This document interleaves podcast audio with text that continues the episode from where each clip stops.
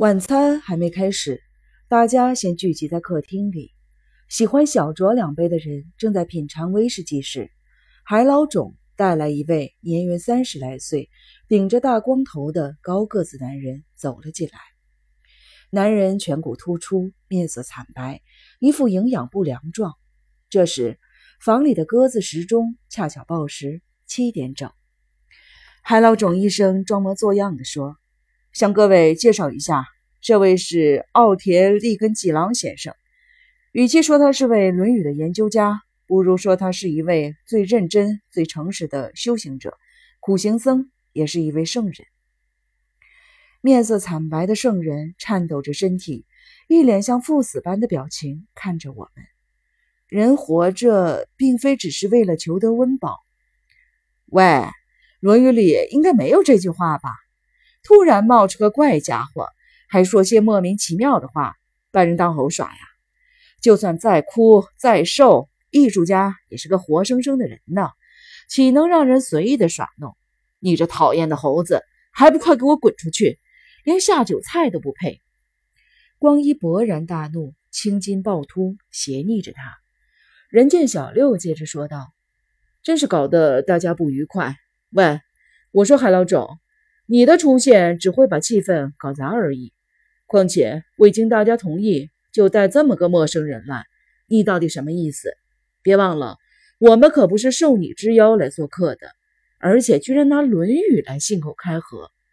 基本上，这位《论语》先生没头没脑的出现，就是对《论语》的一大讽刺。伊玛也很生气。海老种先生，这里的主人是我。我没允许那位先生进来，请立刻带他离开。还有，我们也不欢迎你。可能是被伊玛强硬的语气震慑住，只见海老种双唇颤抖，半晌吐不出话来。擅长讥讽别人的丹后果然不出所料，慢慢的以沉稳的声音说：“《论语》圣人的说法，只有在东京才听得到吧？况且不需太拘泥于什么礼仪常识。”也许这位你们口中不懂礼仪的圣人有其伟大之处，也说不一定呢。一位穷追真理却无礼的撵走客人，这和戏子喜欢摆架子的心态又有什么两样？你这家伙别太过分了，只会说些莫名其妙、自己才能听得懂的话，还自以为了不起。无怪乎你的文学永远都只是虚伪之作，你和王仁根本就是天壤之别，无法相提并论。光一突然站了起来，将手搭在圣人的肩上，将其向后转。好，走吧。你已经犯了入侵民宅罪，放心，我们不会报警的。你赶快消失吧。走吧，走吧，走吧。一二一二。这位圣人以前曾因为体力不支，被亡人搭救送往海老冢的医院。面对这些评论王仁的豪杰，他的脸色愈发苍白，说不出话来。只是摇摇晃晃的被推到了饭厅的门口，海老种见状，立刻追了上去，两人就这样一起走掉了。大家开始用晚餐。真是的，拿那个怪医生没办法，还让丹后这个假艺术家留下不愉快的回忆，自以为是，真令人作呕。你说是吧，加代子小姐？这名字真好听呢，你是不是也心有所感呀？比起丹后那种伪君子，真情帅气的人才有内涵呢。加代子小姐，我有幸能够坐在你身边吗？放心，我和你一样，都是真诚有内涵的人，绝对不会对你死缠烂打的。我有幸了解你那应着各种事物沉静深邃的心吗？光一力邀加代子坐在他身边，幸好金子的位置离加代子有些远。不知为何，加代子似乎对光一颇有好感。虽然他那颠三倒四的说话方式让我们不敢恭维，不过对年轻女孩子而言，这样的男人或许有什么吸引力也说不定。晚餐照例是由神山太太木曾乃和女佣八重负责准备的。当大家用餐用到一半时，海老种绕到主屋，从客厅进入了饭厅。但是没留他的位置，木曾乃太太赶紧说：“有准备医生的饭，马上帮您备好。准备从一角拉张椅子过来时，伊玛抬起了头，脸色异于平常。海老种先生，相信你很清楚自己和在座每个人实在是不合，却还坚持出席。也许你自己无所谓，可是你的出现只会让其他人心生不快。麻烦你现在就离开吧，请到主屋那边用餐。哎呀，怎么会这样啊？虽然我也是个怪家伙，却是个为了警官的禁足令。就算不喜欢，还得忍耐的伪君子。光一捶胸着说。和加代子小姐的美丽沉静相比，彩华不过就是个披着孔雀羽毛的女人罢了。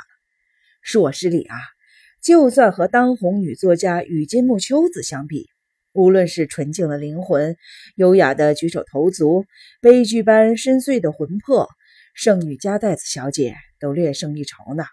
不好意思啊，胆敢触动美女诗人。赞美加代子小姐的我，这颗纯洁之心也是一绝。是啊，光一先生的纯情，我们都很认同呢。雨金木小姐红着脸，眼神甚是娇媚地说：“若是加代子小姐，无论任何赞美都很世切，不像我，根本不配称为女人。”别这么说，秋子小姐，我从以前就觉得你拥有公正宽大的心胸。千万别小看自己啊！你的宅心仁厚，让你成为宛如龙王般的女流诗人。要是内海先生还活着就好了，至少能说几句博导光一先生的话。真是个讨厌的家伙。我想内海一定会说：“真是个讨厌的家伙呀！”或者是“身为人不该说这种话”之类的吧。人见小六奚落了秋子小姐一番，哼。说穿了，还不是渴求肉欲。穆兵卫不屑地别过脸，如此的讽刺秋子。我最看不起那种轻蔑老婆有肉欲需求的男人。光一假正经地说。这时，彩华夫人突然起身，向邻座的京子不晓得耳语了什么。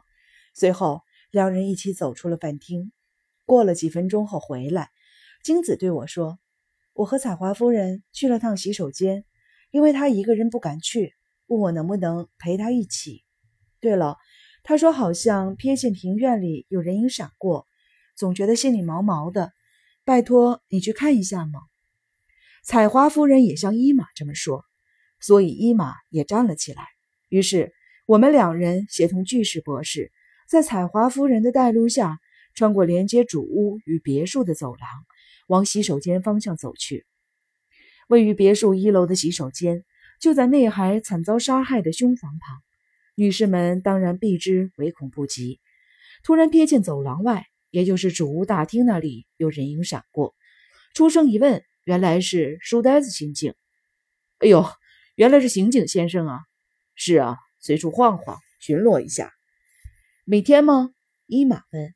是啊，就算你们睡着了，我们还是得巡逻呀。方才藏在庭院树丛里的也是刑警先生喽。那庭院瀑布上方是由谁负责巡守吗？这个嘛，我没有特别的过去打招呼了，大概是狗鼻子吧。哎，不对，狗鼻子应该还有其他的任务，所以由我一个人负责巡守。彩华夫人似乎松了一口气。我和伊玛上完洗手间后，我先回去，可能是看到我们走出来。所以大家纷纷的靠向我们。募兵卫和神山东阳与我擦肩而过，他们上完洗手间后也回到饭厅，然后开始享用餐后咖啡。当八重将咖啡端到了光一面前时，光一捧着杯子，边把玩边埋怨说：“为何？为何我就得用这个破杯子？”他斜睨了八重一眼，还不是因为您大发脾气，打翻了好几个杯子。这就叫自作自受。八重似乎不太喜欢光一。哎，加代子小姐用这个比较好吧？那个缺口更大呢。因为光一前天大闹，掀翻了桌子，弄坏了一打咖啡杯，所以咖啡杯少了一个。之后，光一就老用那个有破损的杯子。因为今晚多了加代子，所以他也只能用有缺口的杯子。毕竟。加代子小姐是女佣的小孩，自然无法与受邀的宾客相比。八重将光一常用的杯子端到他的面前，不过加代子手上的杯子的缺口看起来比光一的还大。加代子小姐，这个给你好了，至少缺口比较小。光一将两个人的杯子对调，加代子搅拌了一下咖啡，啜了一两口，神色突然有异。想将杯子搁在桌子上时，杯子忽然滑落。只见他嗖的站了起来，睁大了双眼，紧抓着胸口，就这样卧伏在餐桌上。光一显然被眼前的景象吓傻了，试着抱起了加代子小姐时，他却从光一手中滑落，倒在地上。光一抱着加代子，抬起了惊恐万分的脸：“喂！”快叫医生！还慢吞吞的搞什么呢？快叫医生啊！听不懂吗？可恶！你们这群笨蛋还在发什么愣？快叫医生！全是一群混蛋！精子和伊玛慌忙的跑去看加代子的状况，海老种医生也意外的立刻现身，测了一下脉搏后，缓缓的摇了摇头。这时，光一错乱的像座破钟，大吼：“不许动！全都不许离开！”也不准碰桌子上的东西。加代子小姐是被下毒的，成了我的替死鬼。可恶，居然想毒死我！给我看清楚，死的是加代子小姐。都给我坐回去，全都给我坐回原来的位置。光一狂暴的双眼燃着熊熊的怒火，瞪着彩华夫人，由愤怒转为了亢奋，双肩激烈的颤抖，起伏着。这时。夏芝小姐满脸疑惑地打开门问：“海老种医生在吗？”海老种抬起了头，一脸的惊讶：“在呀！”神山东阳大吼着回应：“可以请您马上过去一趟吗？老爷好像不太对劲儿。”他边说边看了一眼倒在一旁的加代子，表情有些失神。神山东阳那吼声如同吊钟。毛骨悚然地回响着，八点十四分，